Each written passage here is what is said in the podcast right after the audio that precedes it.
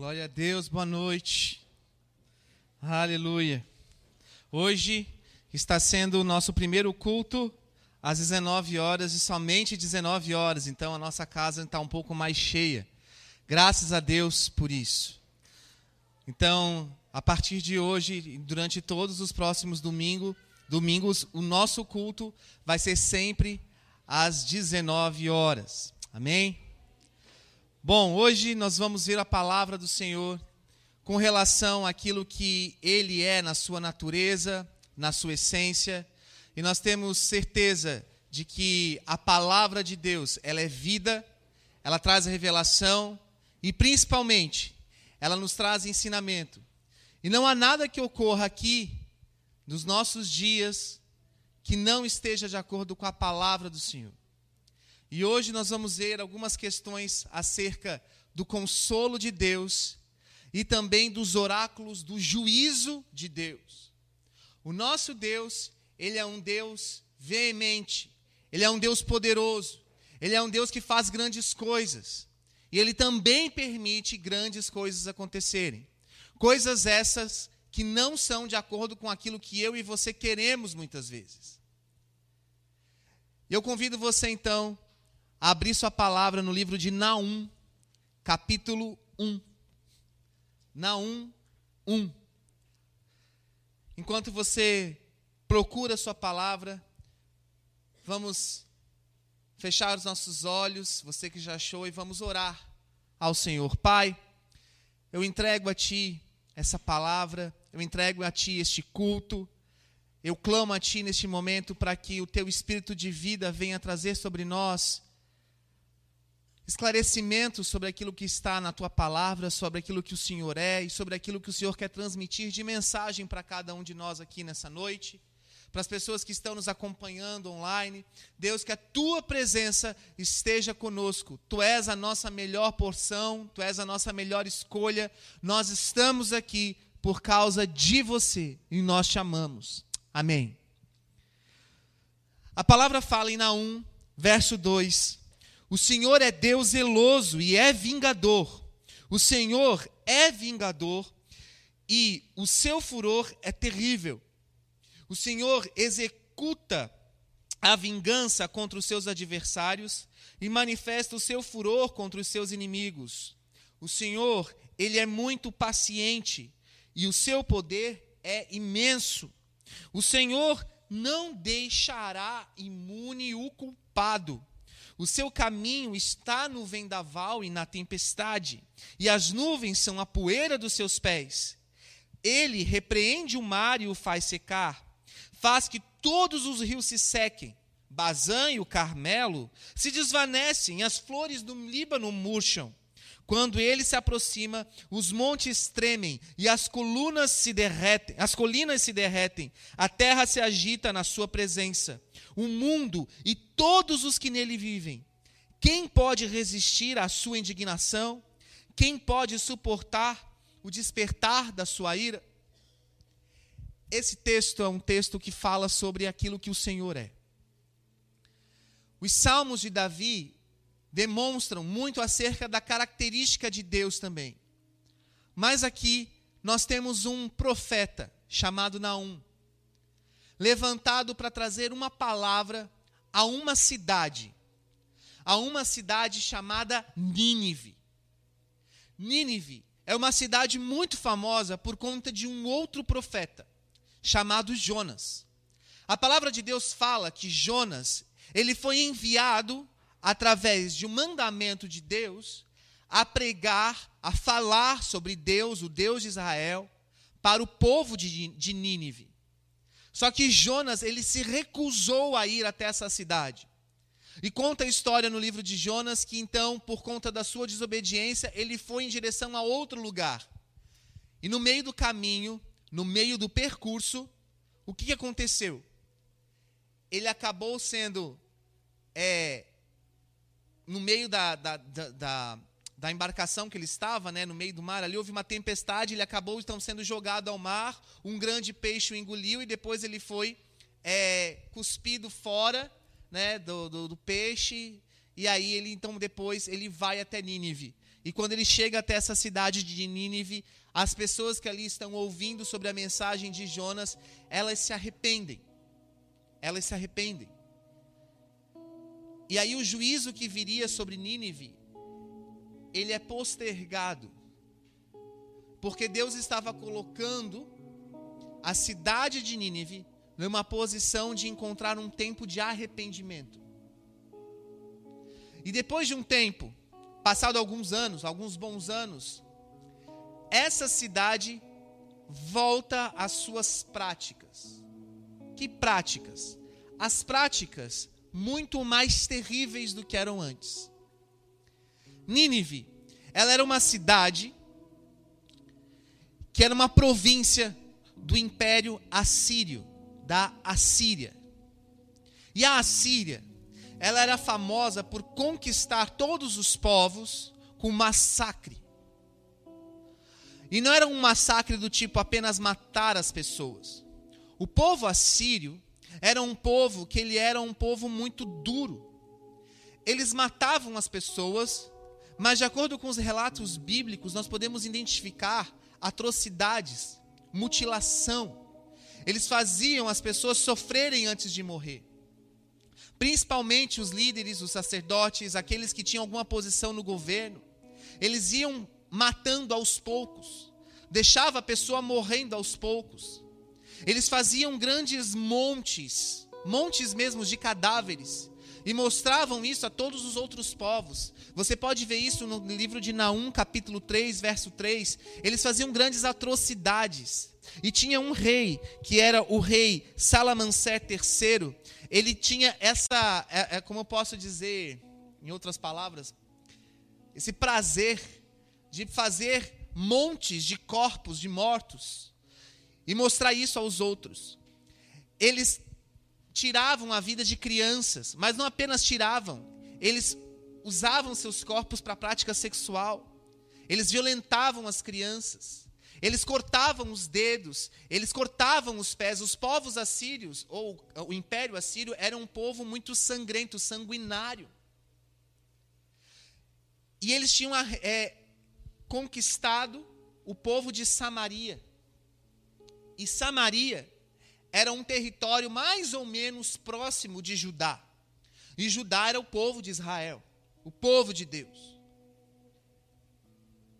E nesse período, então, Judá, o povo de Deus, vendo tudo acontecer com relação aos assírios, o povo de Judá ele não se coloca contra a Síria mas ele permanece numa posição de espera, numa, numa posição de cautela.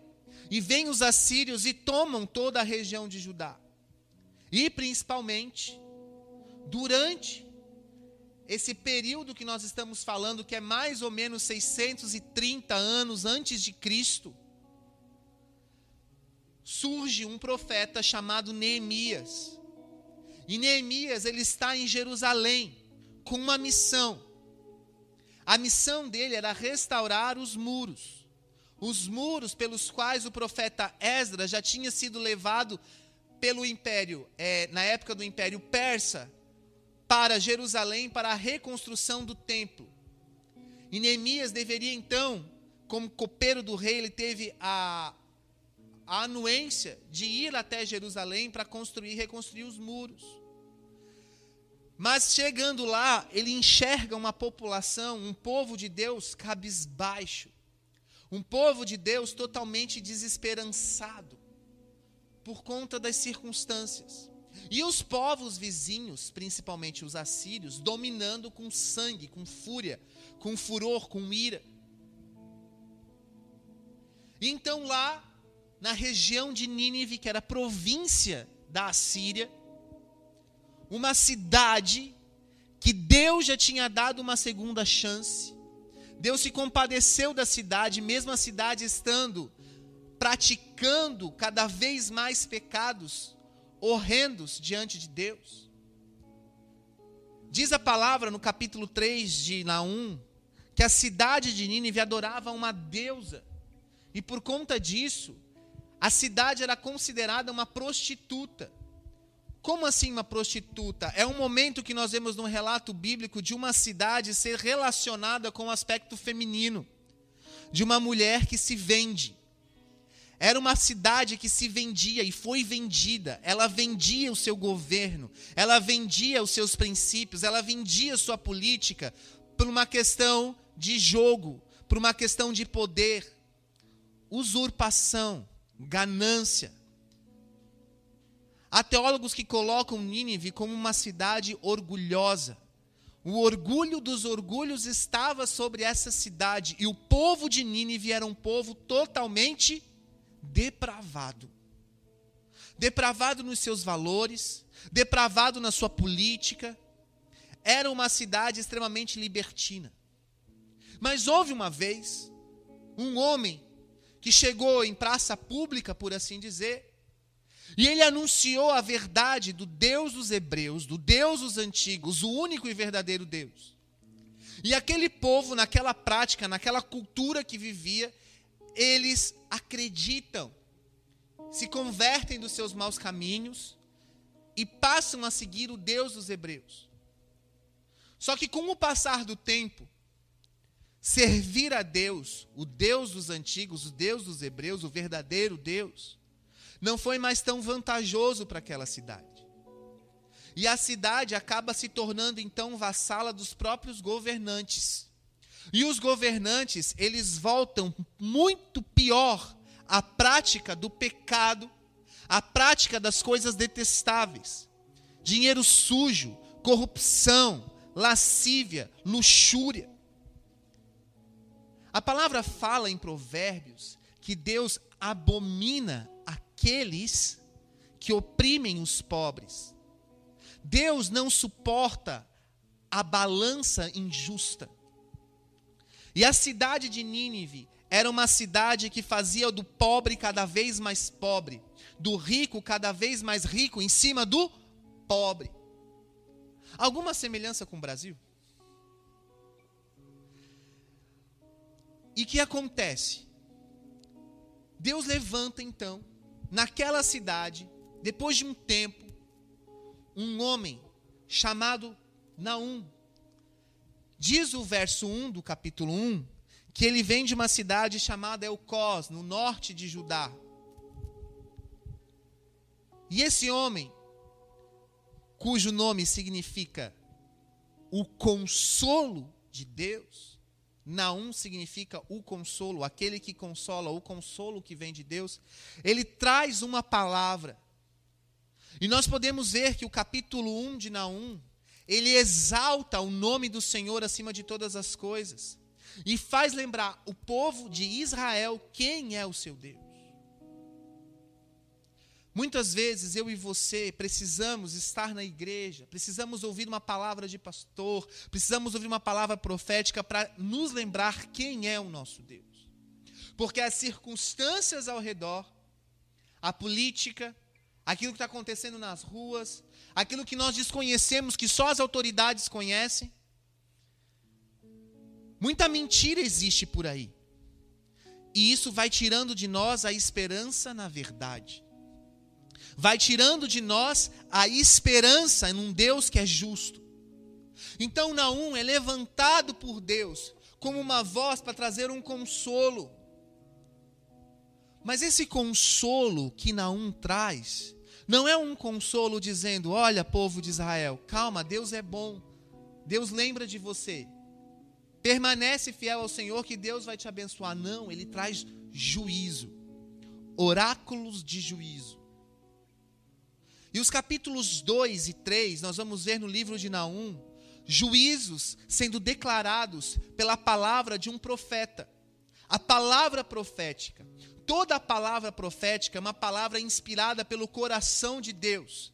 Deus usa pessoas, Deus usa homens para trazer para a sociedade, principalmente para os governos, situações e circunstâncias de alerta. Se você não se converter dos seus maus caminhos, então eu, o Senhor, virei dos céus e trarei sobre a sua terra a minha mão. Em outras palavras, o consolo que Deus estava trazendo para o povo de Israel através da vida de Naum, ao mesmo tempo estava trazendo juízo para a cidade de Nínive. E nós estamos falando aqui de um tempo de um rei que tinha recém acabado de morrer, que o nome dele é o Assurbanipal. A palavra de Deus não fala muito sobre esse rei, mas nós começamos a compreender que depois da morte dele, começa a haver um declínio do poderio da Síria. E é nesse momento que Deus usa Naum para trazer nessa janela de tempo entre, que, entre um, um, um, rei que era poderoso morreu, Deus levanta Naum com uma voz para dizer: Olha, meu povo, as nuvens são o pó dos meus pés, e eu sou um Deus cheio de ira, eu sou um Deus cheio de vingança, e eu vou trazer vingança àquele que está oprimindo o meu povo. Eu vou trazer vingança àquele que está fazendo do pobre ser mais pobre. Eu vou trazer justiça àquele que está enriquecendo à custa de coisas que não são corretas. É uma mensagem que traz ânimo para um povo que está desesperançado. Mas é uma mensagem que traz desespero para um povo que está vivendo de acordo com a sua ganância, do seu orgulho e longe de Deus. Que tipo de mensagem hoje, ou que tipo de interpretação, melhor dizendo, hoje, você aplica de Naum para a sua vida? Uma palavra de esperança ou uma palavra de alerta? Será que eu e você estamos vivendo de acordo com aquilo que Deus espera? Ou não? Nós estamos vivendo de acordo com aquilo que nós queremos, que a nossa carne deseja, e por isso Deus está permitindo trazer uma palavra de juízo. Da mesma maneira que você hoje está de um lado, a pessoa que está do seu lado pode estar do outro lado e você não sabe. O que isso significa?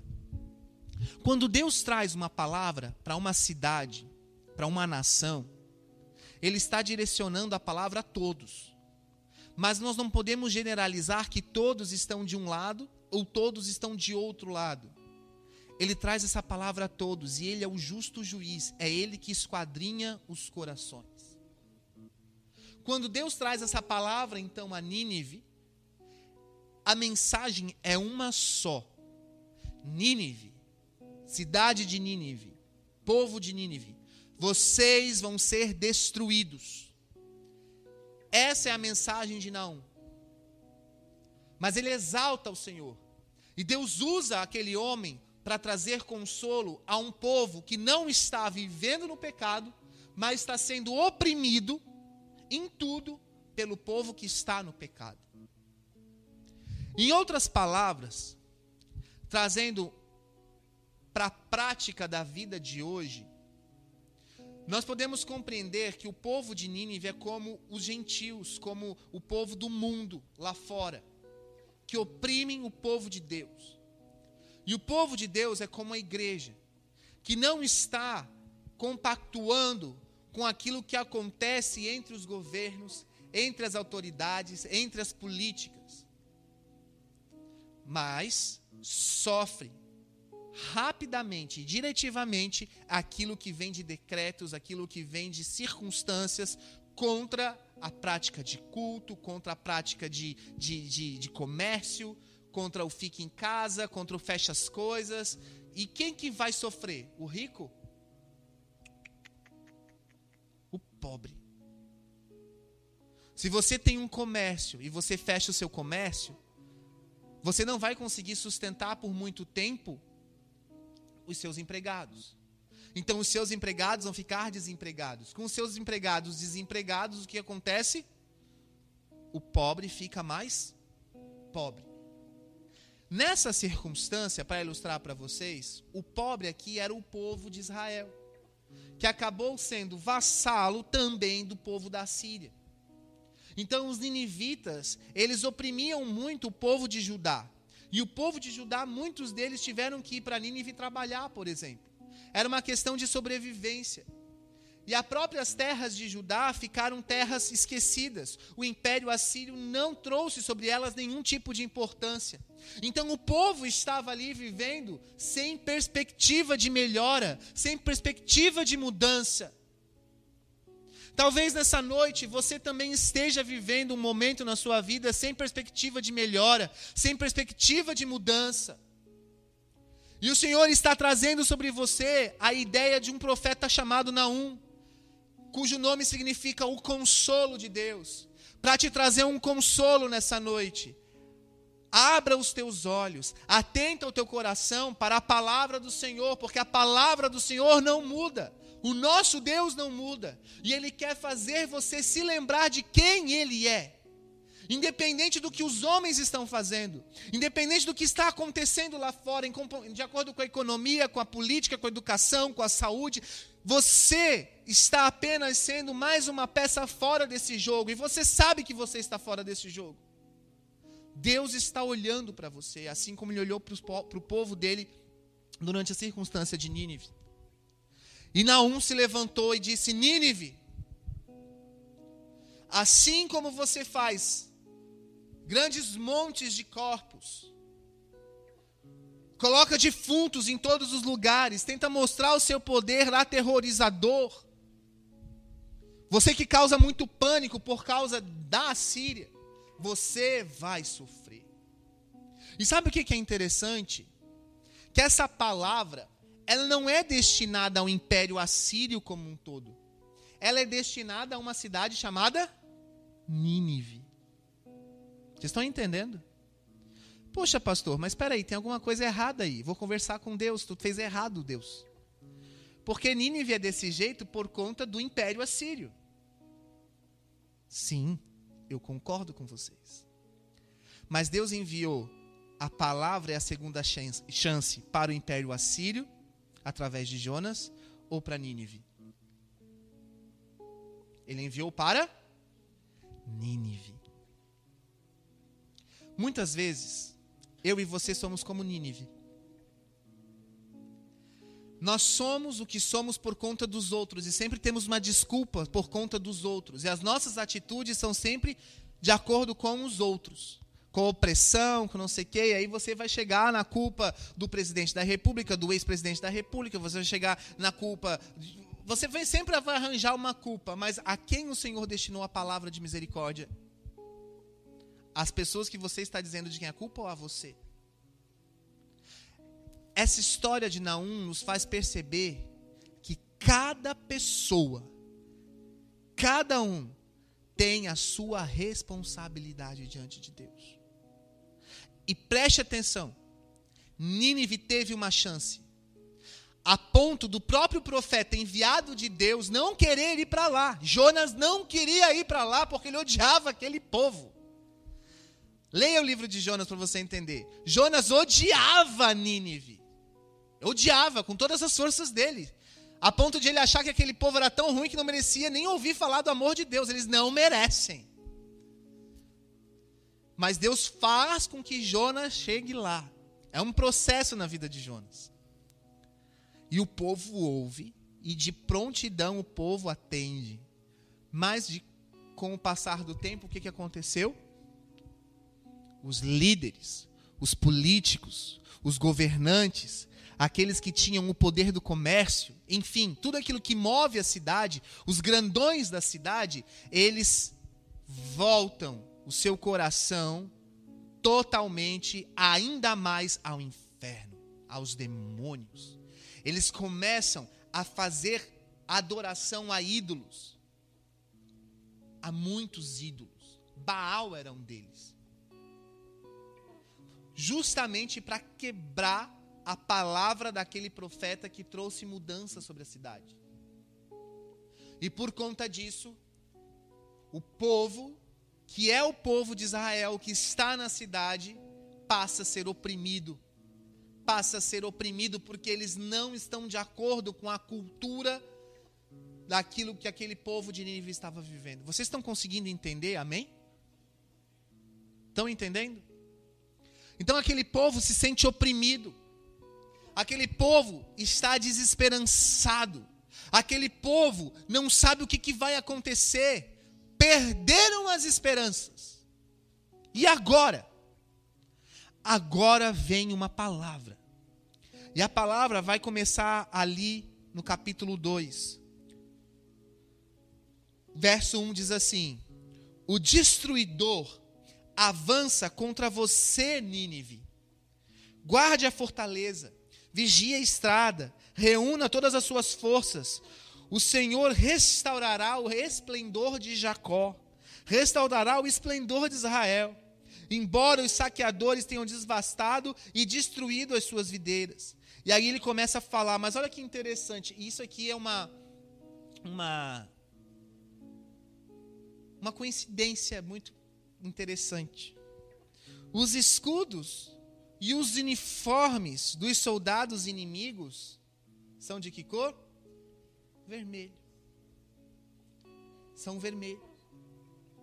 O povo que oprime, o povo que faz o, o, o oprime o pobre, mas que está ali dizendo que está levantando a, a bandeira do pobre, que está querendo o melhor para tudo, é um povo sanguinário, de bandeira cor de sangue. Vocês estão conseguindo entender algumas coisas? Os seus carros de guerra reluzem quando se alinham para a batalha. Agitam-se as lanças de pinho. Os carros de guerra percorrem loucamente as ruas e se cruzam velozmente pelos quarteirões. Parecem tochas de fogo e se arremessam como relâmpagos. E ali ele vai falando e vai falando sobre como é as tropas inimigas, como as coisas acontecem. É um cenário de guerra. É um cenário de destruição. E aí o verso, verso não, capítulo 3, vai começar a falar daquilo que vai acontecer com Nínive. Daquilo da queda tanto da Síria quanto de Nínive. Porque é Deus que está determinando isso. Nínive será destruída. E essa palavra de destruição era uma palavra de consolo ao povo que era correto. Então, o consolo de Deus, através dessa mensagem, mostra que ele é cheio dos oráculos da justiça do Senhor. O consolo de Deus é para aqueles que temem o nome dele. Você, como Nínive, pode ter tido a sua segunda chance. Você, como Nínive, pode reconhecer a Jesus. E em um certo momento da sua vida você viveu de acordo com a vontade dele, mas você se desviou dos caminhos dele. Você foi viver de acordo com o pecado. Você foi viver de acordo com a vontade da sua carne. Você se esqueceu do Senhor. Então ele levantou um profeta para te restaurar. E esse profeta foi usado por Deus. Ele usou alguém, ele usou uma circunstância para te restaurar. E isso te restaurou no Senhor. Mas depois de um tempo, você voltou de novo às suas velhas práticas. E você brincou com Deus. Ou está brincando com Deus. E nessa noite, o Senhor está querendo te dizer que o consolo dele vem com a justiça dele. E que não adianta, de nada adianta você estar de corpo presente numa igreja, de você fazer boas ações, de você dizer da boca para fora que crê em Deus, se no seu interior você não está vivendo conforme os preceitos dele. Se você está vivendo conforme os, os preceitos dele, fique tranquilo. Essa palavra de consolo para você. Mas se você não está vivendo de acordo com os preceitos dele, ah, fique alerta. Essa palavra é de destruição para você. Assim como Nínive recebeu um alerta, Deus está usando hoje profetas para vir para a casa dele, trazer a direção. Ó oh, igreja, você que se diz corpo de Cristo, mas na verdade não é, acorde.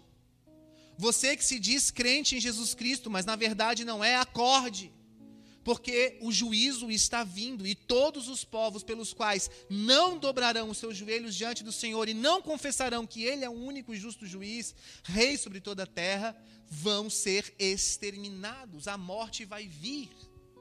Não sou eu que fala isso, é a palavra de Deus que fala isso. Só estou aqui colocando o que a Escritura está dizendo. Os consolos do Senhor vêm com os oráculos da justiça, do juízo de Deus. E assim, desse mesmo modo como Deus endereçou endereçou essa palavra a Nínive, ele está endereçando essa palavra, está direcionando, na verdade, essa palavra a você hoje. Como você está hoje? Qual é a conduta do seu coração hoje? Deus é um Deus de amor, mas Ele é um Deus justo. E por amor Ele nos corrige. Por amor, Ele levanta mensagens como essa para nos alertar que Ele está voltando e é necessário nós estarmos preparados.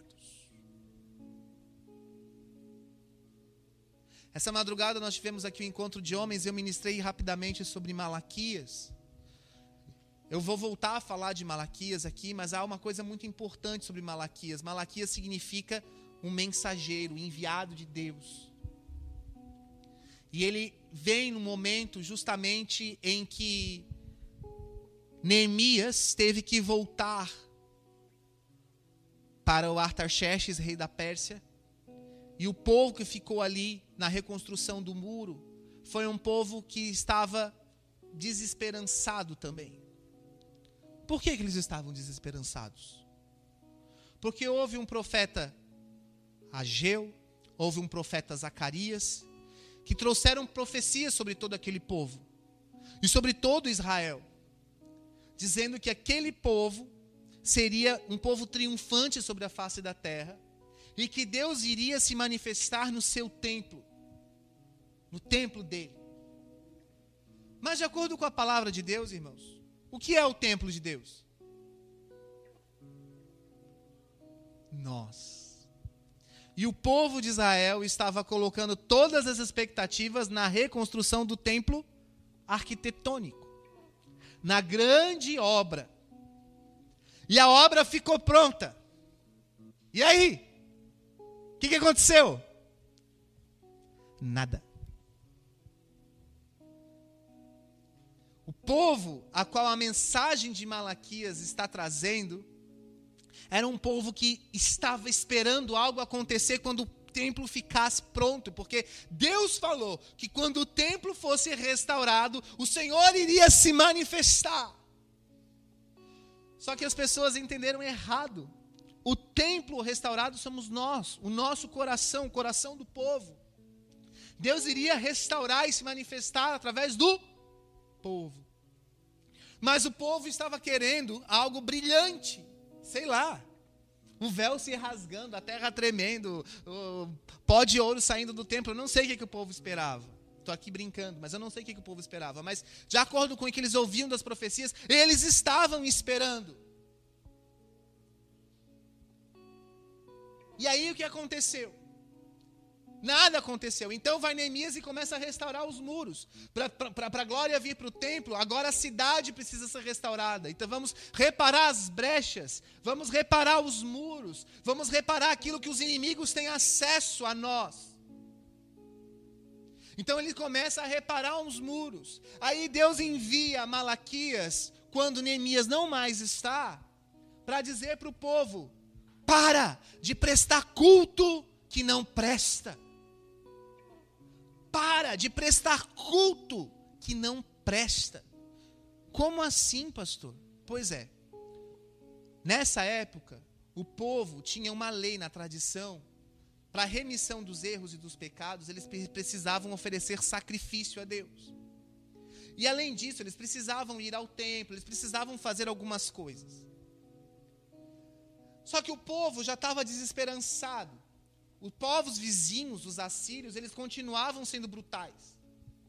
Então o povo, eles não viam mais sentido naquilo tudo que estava acontecendo. Afinal de contas, a promessa de Deus existe, mas eu não vejo acontecer. Ó impaciência. Então eles estavam fazendo um culto, prestando um culto a Deus de qualquer maneira. Eles pegavam animais que não eram os melhores animais, e Deus exigia os melhores animais como oferta. Eles pegavam animais cegos, animais mancos, animais que tinham sido, é, sido machucados ou que foram é, por outras feras, é, é, foram machucados e feridos, enfim. Eles pegavam esses tipos de animais e ofereciam em holocausto ao Senhor. Não era o melhor que eles tinham. Eles estavam oferecendo um culto imprestável. Aquele povo, ao invés de guardar o sábado e descansar no Senhor, eles não estavam mais guardando o sábado. E pior, eles estavam tendo relações e se dando em casamento e adultério com os povos vizinhos. E Deus não queria isso. Vocês estão entendendo? Deus não queria isso. Quando Malaquias é levantado, ele fala: para de prestar culto que não presta. Acorde. E depois de Malaquias, vai vir uma grande mensagem. Qual é a grande mensagem? O silêncio de Deus. 400 anos sem nenhuma mensagem de Deus. Malaquias é o último livro do Antigo Testamento. Há algumas pessoas que acham que, que dizem que Malaquias, na verdade, depois dele veio Joel. Mas seja como for, tem a grande evidência que depois de Malaquias não houve mais palavra profética de Deus, até o surgimento do Messias. Quem é o Messias? Como Jesus veio? Humilde. Ele veio de acordo com a vontade de Deus e não de acordo com a expectativa dos homens. Os homens estavam esperando a manifestação de Deus na glória no templo. Isso não aconteceu porque eles estavam entendendo que o templo era a arquitetura templo. E não aconteceu como eles queriam. Depois eles queriam um rei, queriam um Messias, queriam um enviado. E veio enviado, mas não foi de acordo com o que eles queriam. E nasceu um tal de Jesus ali de qualquer lugar, de qualquer jeito, de qualquer maneira, lá em Nazaré e tal, e nasceu em Belém, e aquele rolo todo, vocês estão entendendo?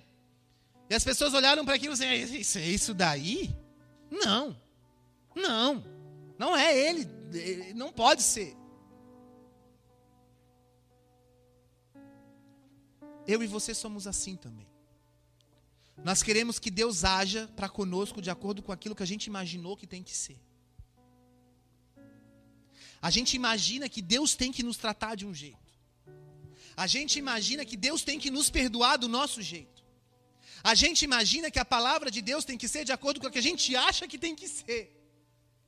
Mas a palavra, a escritura é bem clara. Não brinque comigo, diz o Senhor. Você está brincando comigo, Nínive. Por conta disso você vai ser destruída. E o povo de Israel continuou com o coração endurecido depois de Malaquias, e quando Jesus veio, eles continuaram com o coração endurecido. E infelizmente muitos deles continuam até hoje assim, esperando o Messias surgir, porque Jesus não foi suficiente para eles. A verdade que liberta não os libertou, porque não foi de acordo com o que eles esperavam. Preste atenção. Deus está falando com você hoje. Você é justo ou você é injusto? Você está fazendo justiça ou praticando injustiça? Você está em santidade ou você está em pecado? Para onde está tendendo o seu coração? Jonas já foi enviado a você uma vez, Nínive. Agora não vai ter mais compaixão para você. Você já teve uma segunda chance. Você está desperdiçando a sua segunda chance. Agora virá destruição. E Deus está falando com você. Eu estou voltando. Você já teve a sua segunda chance. Agora venha para mim, perca para mim, prove a mim. E qual que é a mensagem de Malaquias? Uma das grandes, mais famosas mensagens de Malaquias. Pare de roubar ao Senhor. E ele fala: traga os dízimos, as ofertas ao templo e me prove, diz o Senhor dos Exércitos. Se eu não vos abrir sobre vocês, bênção sem medida bênção recalcada, sacudida e transbordante. Essa é a mensagem de Malaquias. A mensagem antes dos 400 anos de silêncio. E as últimas palavras do Antigo Testamento é que nos últimos dias El Iá, seria enviado, o profeta Elias seria enviado, Eliá, o poder de Deus, seria enviado para converter o coração dos pais aos filhos e dos filhos aos pais. Está falando de gerações, está falando de homens se relacionando com outros homens no sentido de estarem em acordo. Novos, gerações novas, gerações passadas, os antigos. Uma congruência de gerações. Deus usa os profetas para trazer palavras ao povo. E Deus usa os profetas para trazer palavras às cidades. E Deus está usando toda essa mensagem de hoje para dividir o seu coração para a sua decisão nessa noite. Você quer Jesus ou você não quer Jesus? Não basta estar de corpo presente na igreja. Não basta assistir culto online. Você precisa viver o reino. Você precisa agora tomar uma posição por Deus. Porque Deus é bom.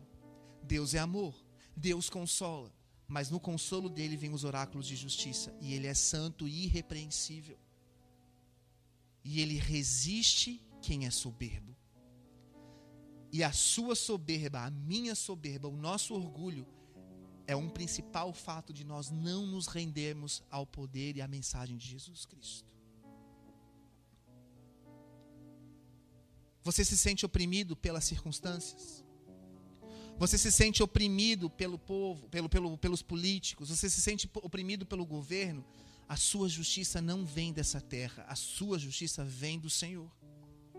E a palavra de Naum, ela é destinada a todos nós que nos sentimos oprimidos também. E ela nos faz nos lembrar que o nosso consolo vem do Senhor e a justiça vem do Senhor. Não queira eu e você fazer justiça pelas próprias mãos, porque o Senhor vai fará, fará a justiça dele em nosso favor. Mas por que, que eu estou ministrando tudo isso? Porque no dia 6 de setembro deste ano, há duas semanas atrás mais ou menos, nós fomos até a cidade de São Paulo. No dia 31 de agosto, como eu falei no último domingo, o Senhor falou comigo que eu deveria ir a São Paulo no dia 7 de setembro, para discernir as manifestações. E no dia 6 de setembro, fim da tarde, nós fomos até a sede do governo do estado de São Paulo. E lá nós fomos porque o Senhor me direcionou ir até lá. Agora, o que, que eu fui fazer lá? Eu fui orar. Não sabia o porquê que eu tinha que ir lá, mas eu sabia que tinha que ir lá. E nós fomos chegando e entrando em São Paulo. Pegamos o rodanel, fomos entrando e chegamos então na frente da sede do governo do estado de São Paulo. Uma, uma sede agora que ficou muito famosa diante dos decretos de todos os pronunciamentos do governador de São Paulo. Um lugar muito bonito, né? muito bem murado, enfim. E nós lá estivemos. E assim como o Senhor trouxe essa palavra a um profeta chamado Naum, chamado Naum acerca de Nínive, dizendo: Nínive, você vai cair. Naquela tarde, naquele fim de tarde, eu estava lá e o Senhor trouxe uma palavra ao meu coração. Não sou um profeta do jeito que vocês estão imaginando, mas eu sinto que eu devo compartilhar isso. Eu entendi do Senhor que Ele está vindo com um juízo sobre o estado de São Paulo, sobre o governo do estado de São Paulo. Um governo que oprime e continua oprimindo o pobre. Um governo que usa de balanças desonestas. Um governo que teve a chance, o estado de São Paulo teve a chance diante de Deus de se voltar para o Senhor. Mas esse governo, ele oprimiu o povo que voltou ao Senhor. E eu não tenho medo de falar isso. Não estou falando contra pessoas, eu estou falando contra principados e potestades que estão sobre esse governo. E naquela tarde, o Senhor me trouxe uma visão sobre o que estava sobre a sede do governo do estado de São Paulo. E quando eu vi aquela potestade com uma cabeça de bode, enfim, eu entendi que se tratava de uma potestade chamada Bafomete. Depois você pode pesquisar aí no Google quem é Bafomete. Mas é uma figura que representa o diabo, muito comum nos graus da maçonaria. No 29 grau para cima, você vai encontrar muitos registros principalmente da época das ordens dos templários, cuja igreja católica tentou ir contra eles, trouxe sobre eles esse símbolo, 1118. Depois, na França, nós vamos ver essa, essa, essa, esse símbolo de Baphomet sendo levantado novamente. É uma imagem horrível, parece realmente um capetão, assim, um diabo. E aquilo ali é o que estava sobre o governo do estado de São Paulo. E o que é mais interessante é que todo governo tem um jardim em volta. E naquele jardim tem muitas obras de arte. E aquelas obras de arte são todas, são muitos elementos é, de expressionismo, são elementos é, do novo modernismo. E ali há expressões fálicas, ali há expressões das artes que exaltam as coisas que desagradam a Deus, em outras palavras. Vocês estão entendendo? E eles são como guardiões daquilo. E o Senhor mostrou para mim como que a, o governo daquele estado está aliançado com o inferno. Assim como mostrou a Naum sobre Nínive. E certamente Deus trará juízo sobre o estado de São Paulo. Deus trará juízo e aquele que é justo, aquele que está no estado de São Paulo, que é a igreja do Senhor, esses têm consolo. Deus está vendo o seu opressor e vai fazer cair. Vai fazer cair o grande opressor sobre você. Por quê? Porque Ele é Deus. Ele enxuga dos nossos olhos toda a lágrima. E Ele sabe da opressão e daquilo que nós estamos vivendo. Por isso, irmãos, nessa noite, você pode decidir o que você quer. Você pode decidir se você acredita ou se não acredita, tudo bem. Você pode não acreditar nessa palavra que eu estou te falando. Você pode não acreditar nessa revelação que o Senhor acabou dando para mim, mas você tem que acreditar na palavra de Deus, que Ele está voltando e que Ele quer você perto dele. E Ele quer você em justiça e não em pecado. Ele quer você em santidade, não preso, perdido nas trevas, preso nas obras da carne e do pecado. Jesus quer você porque Ele te ama e Ele quer te resgatar disso tudo. Ele quer te salvar. Mas presta atenção, olha para mim agora, nós vamos terminar. A salvação dele para você não tem nada a ver com aquilo que você imagina como deve ser. Em outras palavras, sabe, quando você coloca na sua vida obstáculos dizendo. Eu vou dar um exemplo bem ridículo, tá? Mas quando eu ganhar na telecena, eu vou devolver o dízimo? Quando eu ganhar na trimania, eu vou ofertar na igreja? Quando eu virar pastor, daí eu me endireito com Deus? Quando eu for levantado intercessor, aí eu passo a orar? Quando eu, quando for, quando acontecer, é que nem o povo de Israel. Quando o templo ficar pronto, aí Deus vai fazer as grandes coisas. E sabe o que, que Deus falou comigo no dia 7 de setembro, lá em São Paulo? Esse povo está colocando todas as expectativas neste ato. E eu imagino que as pessoas no dia 7 de setembro estavam achando que o nosso presidente da República poderia dar um tiro na cabeça do outro lá que era careca. Porque era um nível assim de, de ódio e de, de fazer cair o STF. E Deus falou: não tenho nada a ver com isso. Eu não tenho nada a ver com isso. Mas as pessoas criaram no imaginário o que deve acontecer. E por conta disso, elas vão se afastando cada vez mais de Deus. E Deus está querendo dizer para você hoje: a sua salvação vem de mim, não daquilo que você imagina como deve ser.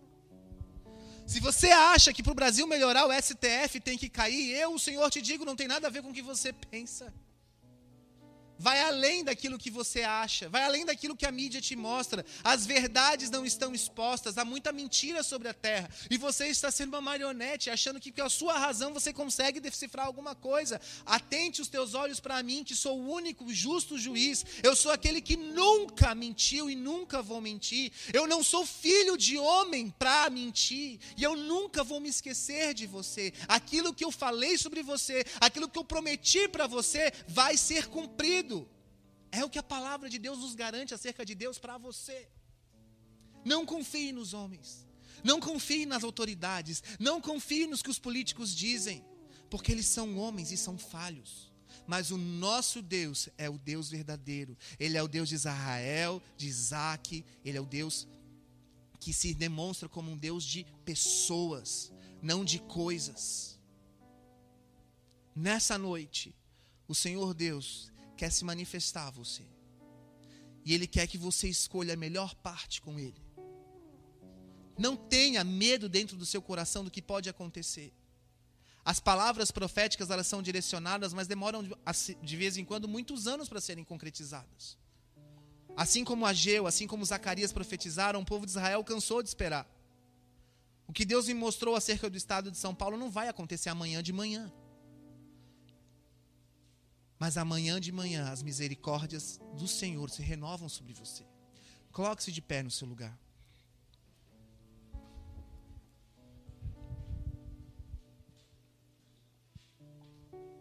Pai, eu oro para que essa palavra seja uma palavra de revelação. Uma palavra, Deus, que faça com que nós, que estamos como Nínive, longe do Senhor, venhamos a voltar o nosso coração para o Senhor e não sermos destruídos. Deus, que essa palavra também seja uma palavra de consolo àqueles que já estão no Senhor, vivendo em santidade, mas que estão desesperançados pelas circunstâncias do que está acontecendo no Brasil e na nossa sociedade. Deus, tu estás acima de tudo. E eu te peço, Senhor, que o Senhor se revele a cada um aqui nessa noite, a cada pessoa que está nos assistindo, com consolo. Traz o teu consolo. E traz, Senhor, sobre cada um os teus oráculos de juízo. Levante suas mãos aos céus. Repita comigo essa oração. Senhor Jesus, eu não quero mais ser como uma marionete nas mãos de um opressor. Eu quero ser como um vaso nas mãos do oleiro. A minha vida está aqui.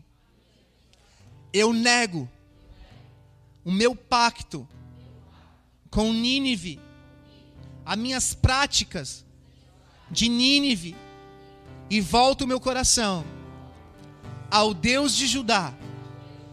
Traz consolo ao meu coração e traz justiça a Nínive.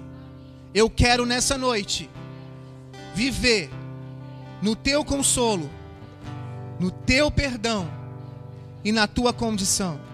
Senhor Jesus, neste momento, com voz audível, eu declaro: Tu és o meu Senhor, Tu és o meu Salvador. Eu reconheço que ressuscitaste dos mortos e hoje és vivo e poderoso para fazer de mim hoje uma nova pessoa, uma nova história. Tu tens para mim e eu vou viver para tua honra e para tua glória. Dê uma salva de palmas ao Senhor Jesus. Aleluia.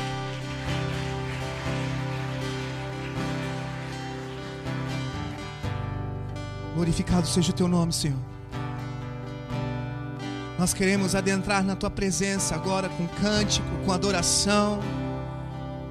Se você se sentir à vontade, venha à frente. Se ajoelhe na presença do Senhor, volte o seu coração ao Senhor, o seu justo juiz. Ele quer ser o teu Deus e o teu Senhor. Deus te ama, Deus te amou, Israel. Volta a Ele então, o teu coração e espera, ó Israel, no Senhor. Espera, desde agora e para todo sempre. Amém.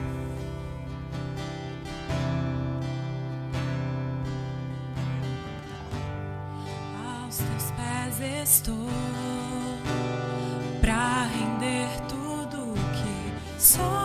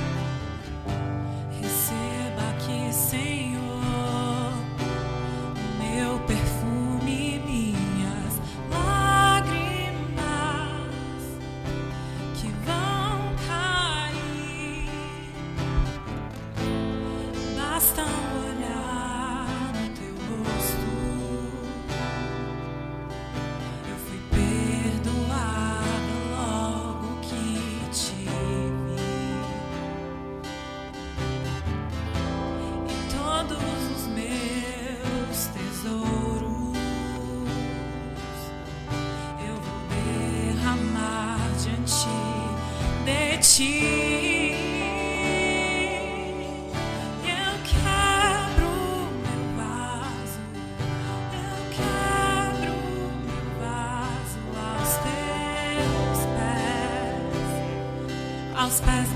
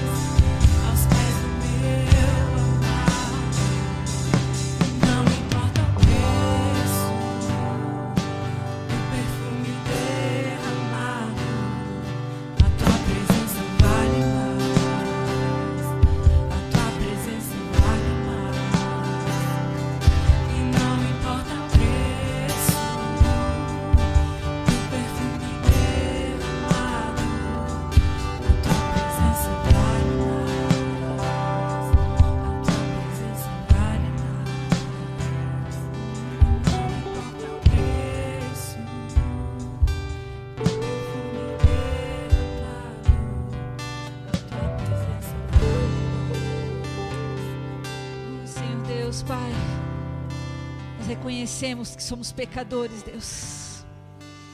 E como aquela mulher, Deus, que não merecia estar diante do Rei dos Reis, não merecia estar diante dos Santos dos Santos, mas tudo que ela tinha, Pai, tudo que ela tinha de mais valoroso, ela te entrega, e ela te beija, e ela te ama.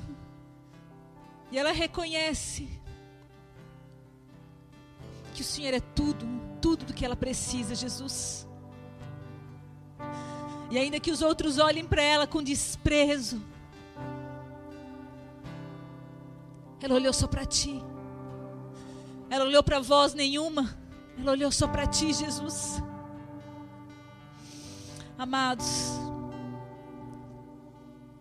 não importa, não importa o pecado, não importa como até aqui você andou, não importa aquilo que você fez até aqui,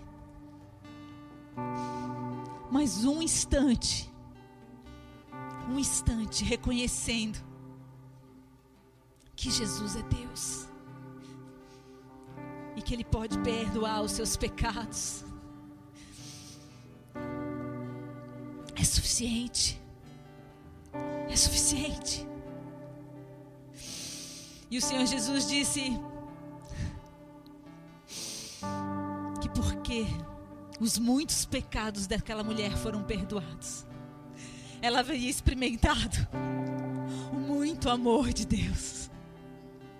E ela conseguia compreender o quanto Deus havia amado, porque muito lhe tinha perdoado.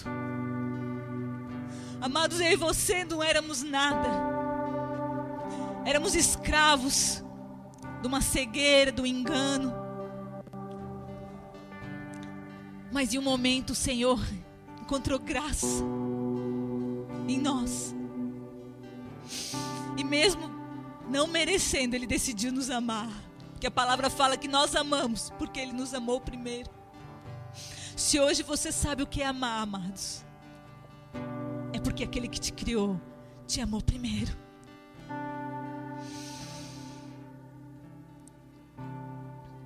Lance aos pés de Cristo os seus pecados. Lance aos pés daquele que tem poder para transformar a sua vida, para fazer você nascer de novo. E entender que a presença dele vale mais do que qualquer pecado, do que qualquer vontade da carne, do que qualquer desejo, de qualquer sonho humano, de qualquer posição que alguém pode lhe colocar. A presença dele vale mais.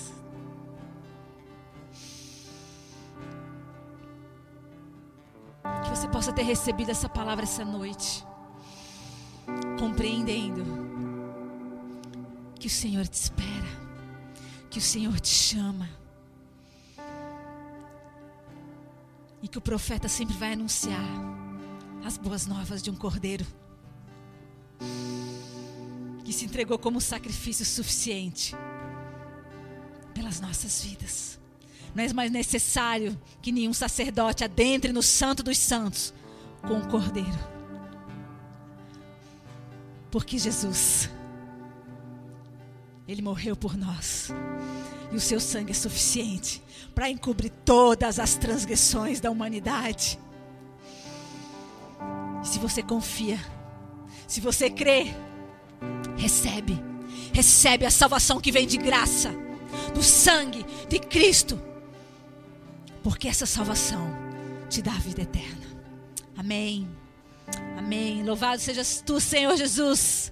Obrigado, Deus, porque podemos confiar no teu sacrifício, Deus. Ele é suficiente para nos dar salvação. Obrigado, Deus. Obrigado pelo teu amor que perdoa todo o pecado. Obrigado, Senhor, porque o teu amor nos faz nova criatura. O teu Espírito Santo em nós nos transforma, nos regenera.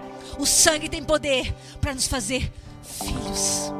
A imagem e semelhança do primogênito Jesus, aquele que é santo. Seres santos, porque Ele é santo. Amém. Amém. Louvado sejas tu, Jesus. Nós te agradecemos, te louvamos por essa noite. Que você possa receber a porção deste domingo. Receba o perdão. Essa semana foi o, a semana do Yom Kippur, na tradição judaica. E a expiação é o dia do perdão do Senhor. Onde, uma vez por ano, o sacerdote adentra no Santo dos Santos, levando o sacrifício para alcançar o perdão de todo o povo judeu. E amados, o Senhor já fez sacrifício por nós. Nós não precisamos mais de um cordeiro. Nós não precisamos mais do sumo sacerdote. O véu foi rasgado. Eu e você temos livre acesso ao Deus verdadeiro. Amém.